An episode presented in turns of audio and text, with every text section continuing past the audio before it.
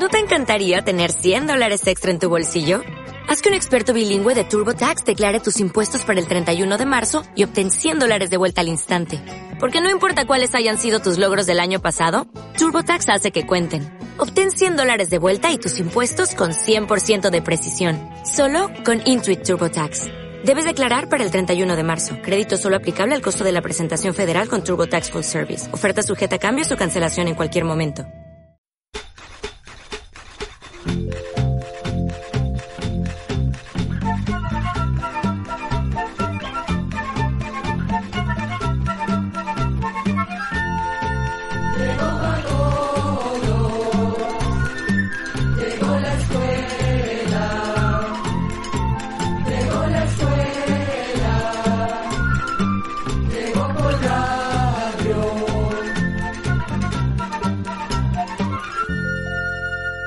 Luego de una breve pausa, tenemos el placer de reencontrarnos en un nuevo año.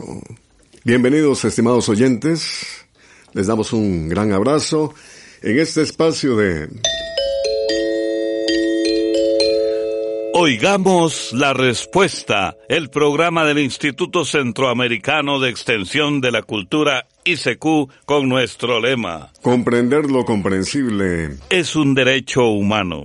Vamos a conocer por qué en los países del norte no crece el musgo. ¿Existen avispas que hacen miel? ¿Qué será lo que contienen los cigarrillos electrónicos que sirven para dejar de fumar? Bien, estos y otros interesantes temas en Oigamos la Respuesta de hoy. Nos disponemos a compartir esta nueva y como siempre maravillosa experiencia. Desde Colorado, Estados Unidos, un amigo oyente, el señor Antonio Alfaro, nos ha enviado un mensaje por WhatsApp que dice, ¿por qué razón es que en los países centroamericanos se forma una capa verde en el cemento? En cambio, en el norte no se forma. ¿Será por el clima? Escuchemos la respuesta. Como usted dice, en nuestros países, durante la época lluviosa, con mucha frecuencia se forma sobre el cemento una especie de capa verde. Esta capa está formada por plantas diminutas que se conocen popularmente como musgos. Para poder crecer y desarrollarse, el musgo necesita que haya sombra y mucha humedad, porque no prosperan cuando le pega demasiado sol y hay sequía. En las regiones del norte también crecen musgos, sobre todo en los bosques, pero si se dan las condiciones necesarias, también pueden crecer sobre el concreto, el asfalto o sobre cualquier superficie de madera. Crecen de la misma forma como lo hacen sobre las rocas o los troncos que hay en los bosques. De manera que en las regiones del norte durante algunos meses del año, el musgo también puede aparecer sobre patios cementados o en aceras que se encuentren a la sombra y que permanecen muy húmedas. Sin embargo, en la mayoría de las aceras de las ciudades no se ve musgo porque ahí estas plantas no encuentran las condiciones que necesitan para vivir. Además, en los Estados Unidos, a las aceras por lo general se les da mucho mantenimiento para que estén siempre muy limpias. Recuerden que pueden escuchar y ver en nuestro canal de YouTube el espacio Veamos la respuesta. Quisiera saber si las avispas producen algún tipo de miel. El señor Víctor Hugo Zúñiga Torres nos ha hecho esta consulta desde Guadalupe, Costa Rica. Escuchemos la respuesta. Vamos a decirle, don Víctor Hugo, que la mayoría de avispas no producen miel.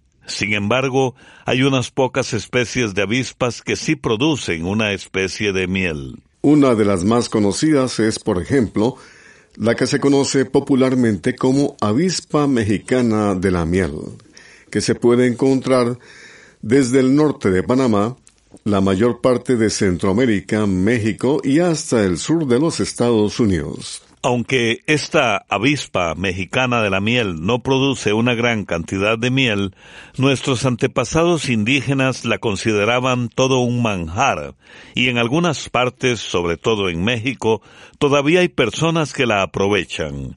Los panales son de color gris, y las avispas acostumbran hacerlos entre las ramas delgadas de árboles y arbustos. Aprovechamos para decir que las avispas, al igual que las abejas, son muy importantes porque polinizan muchas plantas. Las avispas sirven para controlar algunas plagas de insectos. Ayudan a controlar, por ejemplo, plagas de gusanos, áfidos, moscas blancas y muchos otros insectos que dañan los cultivos.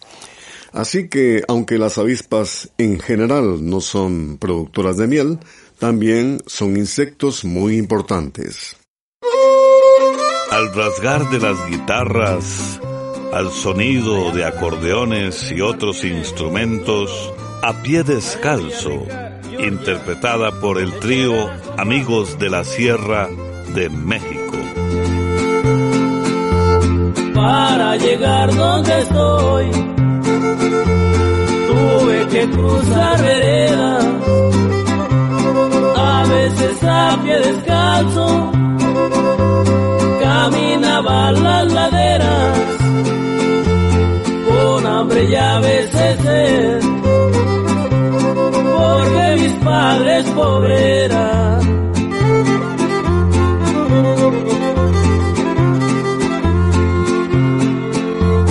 Con esa pobreza encima, yo sin poder ser nada Solo le pedí a los cielos que a mis padres me cuidaran. En lo que llegaba grande para que los ayudara. Con esto saludamos allá al gran amigo Felio Vargas. Diosito escucho mis ruegos porque mis padres ahí están. Creo que no les falta nada, viven en muy buen lugar. Todo se puede en la vida cuando se sabe pensar.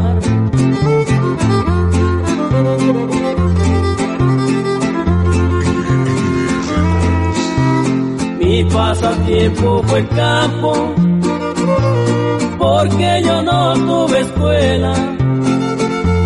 Mi escuela fue el sufrimiento, que me educó a su manera, viviendo allá entre los cerros, sin luz y sin carretera. Y saluditos allá para Don Ruby linda familia. Hasta Guafría, San Joaquín Querétaro.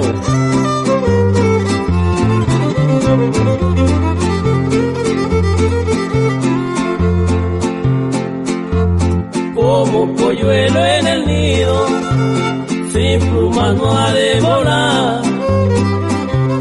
Pero para salir del huevo, duro tiene que picar como para traer dinero le tenemos que chingar.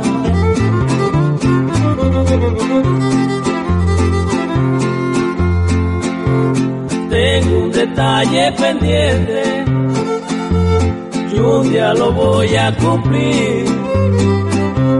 Donde me sentaba triste y de niño yo viví y darle gracias a Hornilla, la tierra donde dormí.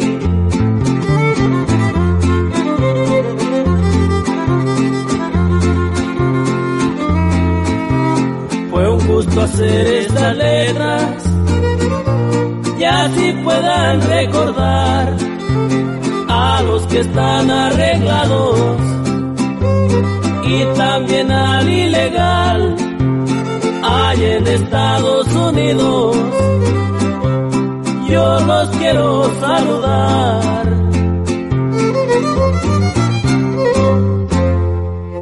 Envíenos sus preguntas al apartado 2948-1000 San José, Costa Rica. También nos puede contactar al correo electrónico isq.org o encuéntrenos en Facebook como Oigamos la Respuesta. De San José, Costa Rica, un oyente nos escribe y dice lo siguiente. Leí un artículo titulado El bioladrillo, donde se hablaba sobre un ladrillo que se logró utilizando orina humana.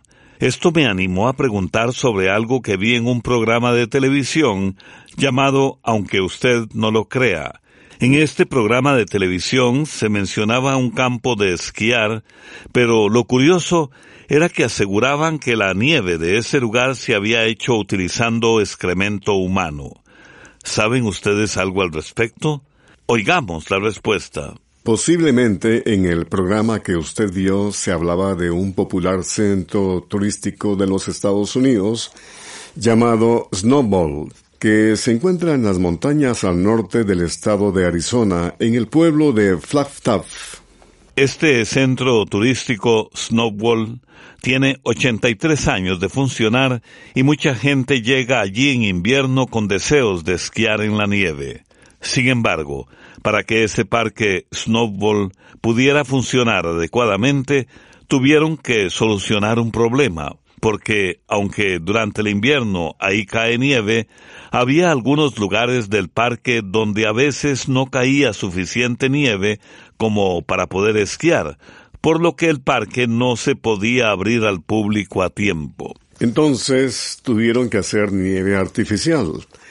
Para hacer nieve artificial se necesitan máquinas especiales y una enorme cantidad de agua. Según dicen, se requería aproximadamente un millón y medio de galones de agua diarios para poder hacer nieve. Como en esa región no existen lagos, estanques ni ríos de donde tomar agua para hacer nieve, ni para regar parques públicos, canchas deportivas, campos de golf y jardines, hace más de 25 años las autoridades decidieron poner en marcha una planta de tratamiento del agua que permitiera reutilizar las aguas residuales y las aguas negras de la ciudad. Es decir, las aguas que se desechan en los hogares, las fábricas y también las aguas que llevan excrementos, para que una vez tratadas pudieran darles diferentes usos, como el uso que se les dan en el parque Snowball. De manera que no es que la nieve que se hace en ese parque de Snowball para esquiar se haga usando directamente excremento, porque lo que se usa son aguas ya tratadas o purificadas. El tratamiento que se le hace a las aguas ya usadas para poder volver a utilizarlas es algo que ya se hace en muchos lugares del mundo con gran éxito. En cuanto a esa región de Arizona, vamos a contarle que a pesar de que el agua tratada no se considera peligrosa ni contaminante, a través de los años se han dado muchas protestas. Existen grupos ambientalistas y algunas tribus de indígenas que consideran que esas montañas de Arizona son sagradas y luchan por protegerlas. Ellos dicen que no deberían contaminarse y que los seres humanos no deberían alterar los ciclos propios de la naturaleza porque se perturba el delicado balance que existe en la naturaleza. Saludos amigos centroamericanos y más allá de esas fronteras. Quisiera saber acerca del llamado cigarrillo electrónico, qué contiene y si realmente ayuda en algo al fumador. Pregunta de un estimable oyente nos ha escrito desde Goicoechea, Costa Rica. Escuchemos la respuesta. Se dice que los llamados cigarrillos electrónicos podrían ayudar a los fumadores si en lugar de fumar cigarrillos corrientes usaran estos aparatos. Estos cigarrillos funcionan de la siguiente manera. Cuando se jala el aire por la boquilla, comienza a funcionar una batería eléctrica. Esta batería calienta un líquido que está dentro de un cartucho y se produce algo parecido al humo del cigarrillo común. Pero, Este humo que producen los cigarrillos electrónicos no es del todo inofensivo, pues también contiene sustancias dañinas y otras sustancias que con el tiempo podrían llegar a ser dañinas. Los cigarrillos electrónicos contienen, por ejemplo, nicotina, una sustancia que causa adicción y que se sabe es dañina para la salud. También contienen saborizantes como el diacetilo, que es una sustancia química asociada a una enfermedad grave de los pulmones. Además contienen metales pesados como níquel, estaño y plomo y otras sustancias químicas que pueden llegar a ser muy dañinas y que podrían causar cáncer. En cuanto a la pregunta de que si realmente los cigarrillos electrónicos pueden ayudar al fumador a dejar de fumar, vamos a decirle que en muchos países las autoridades de salud no los aprueban como un medio para dejar de fumar. Dicen que aún no hay pruebas suficientes que indiquen que realmente ayuden. Además, hasta la fecha, los pocos estudios que se han hecho muestran resultados contradictorios, porque en algunos casos parece que sí han ayudado a algunos fumadores a dejar de fumar, pero en otros casos los fumadores más bien caen en el doble fumado, es decir, que fuman cigarrillos electrónicos y además siguen fumando cigarrillos corrientes. Las autoridades de salud están preocupadas porque el uso de los cigarrillos electrónicos se ha vuelto cada vez más común, sobre todo entre los jóvenes, quienes deben saber que, aunque estos aparatos son menos dañinos que los cigarrillos corrientes, no quiere decir que sean totalmente inofensivos, ya que también pueden llegar a provocar problemas de salud. Así que lo que recomiendan es no usarlos. Un, dos, tres, cuatro. A veces viajamos dentro o fuera de un país para reencontrarnos la belleza y el talento de una reconocida intérprete guatemalteca, Gaby Moreno, y la canción Ave que emigra.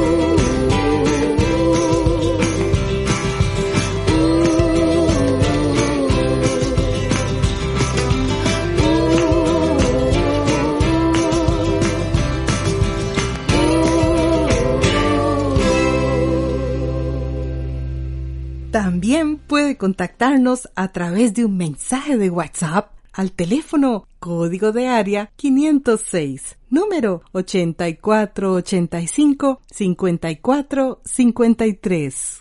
De nuevo con ustedes luego de la música y el señor Víctor Guerrero Villalta nos ha enviado su mensaje a través de WhatsApp desde El Salvador y nos pregunta. Tengo un criadero de tilapias y hace poco noté que tenía unas pequeñitas que al otro día ya no estaban. Quiero saber si es que entre ellas mismas se comen o qué pudo haber pasado con las tilapias pequeñas. Escuchemos la respuesta. Las tilapias son omnívoras. Esto quiere decir que comen plantas y también comen animalillos vivos. Cuando tienen hambre pueden comerse a sus mismas crías o las tilapias más grandes pueden comerse a las más pequeñas. Para evitar que esto suceda, lo que se recomienda es controlar la cantidad de peces que se tienen juntos. Se aconseja pasar las tilapias más pequeñas a otro estanque, donde deben mantenerse por lo menos durante unos dos meses hasta que tengan un mayor tamaño. Cuando se hace una cría, algunas personas prefieren tener solo machos en un mismo estanque porque como las tilapias se reproducen muy fácilmente, en poco tiempo pueden llegar a haber demasiados peces pequeños en el estanque. Así que lo que hacen es mantener separados a los machos de las hembras y en la época de reproducción, que generalmente va desde finales de marzo hasta noviembre, los ponen en el mismo estanque para que se reproduzcan. Se ponen tres hembras por cada macho. Después los vuelven a separar. Así que nuestra recomendación para evitar que las tirapias grandes se coman a las pequeñas es que las separe y las ponga en diferentes estanques. Comprender lo comprensible es un derecho humano. Ese es nuestro lema. Quisiera saber cuál es la relación que existe entre una hormiga y un áfido o un pulgón. En una publicación en redes sociales miré que las hormigas ordeñan a los áfidos. Es la consulta que nos hace el señor Bismarck Centeno desde Matagalpa, Nicaragua. Oigamos la respuesta.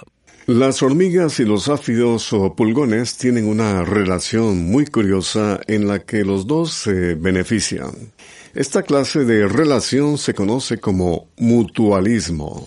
Los pulgones son insectos diminutos que viven de la savia que chupan de las plantas y parte de lo que comen lo excretan en forma de una sustancia azucarada que algunos llaman melaza o rocío de miel. Como a las hormigas les gusta lo dulce, encontraron que esta especie de miel podía servirles de alimento y acostumbran llegar a las plantas donde hay pulgones. Así nació esta curiosa relación entre estos dos animales, en la que los pulgones le dan alimento a las hormigas y a cambio las hormigas los protegen de sus enemigos naturales.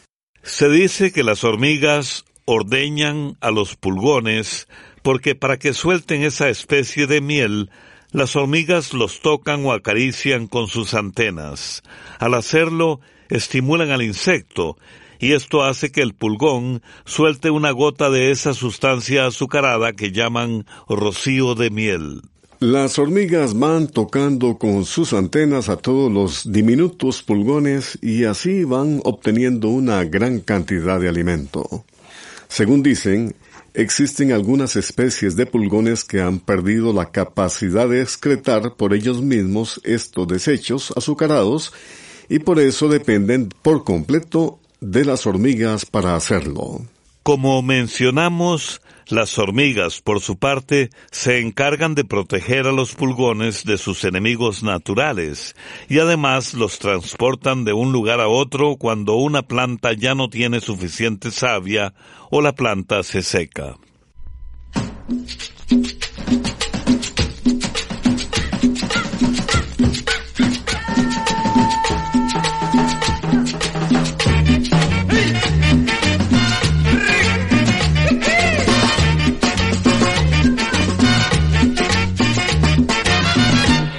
Playa blanca y arena caliente, hay rumor de cumbia y olor de aguardiente.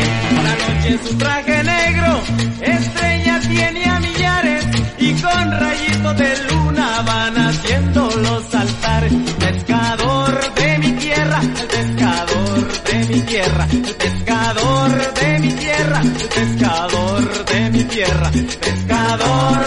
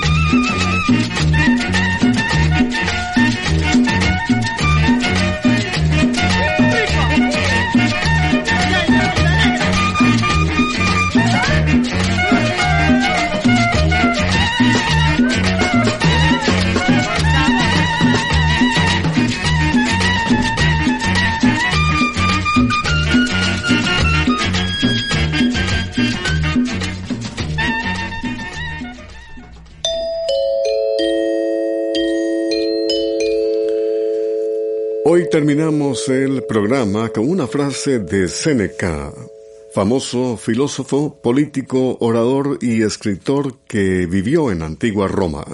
Séneca decía, A menudo sufrimos más por nuestra imaginación que por la realidad.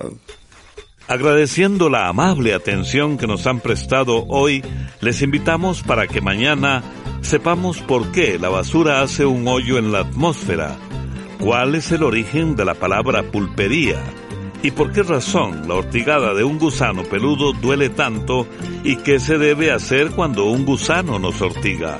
No se pierdan, mañana oigamos la respuesta. Programa C Control 44. Y así llegamos al final del programa del día de hoy.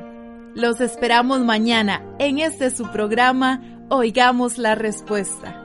Mándenos sus preguntas al apartado 2948-1000 San José, Costa Rica. También puede enviarnos sus preguntas al correo electrónico isq.org o encuéntrenos en Facebook como Oigamos la Respuesta. O llámenos por teléfono, código de área 506, número 2225-5338 o 2225-5438. Recuerde que comprender lo comprensible es un derecho humano.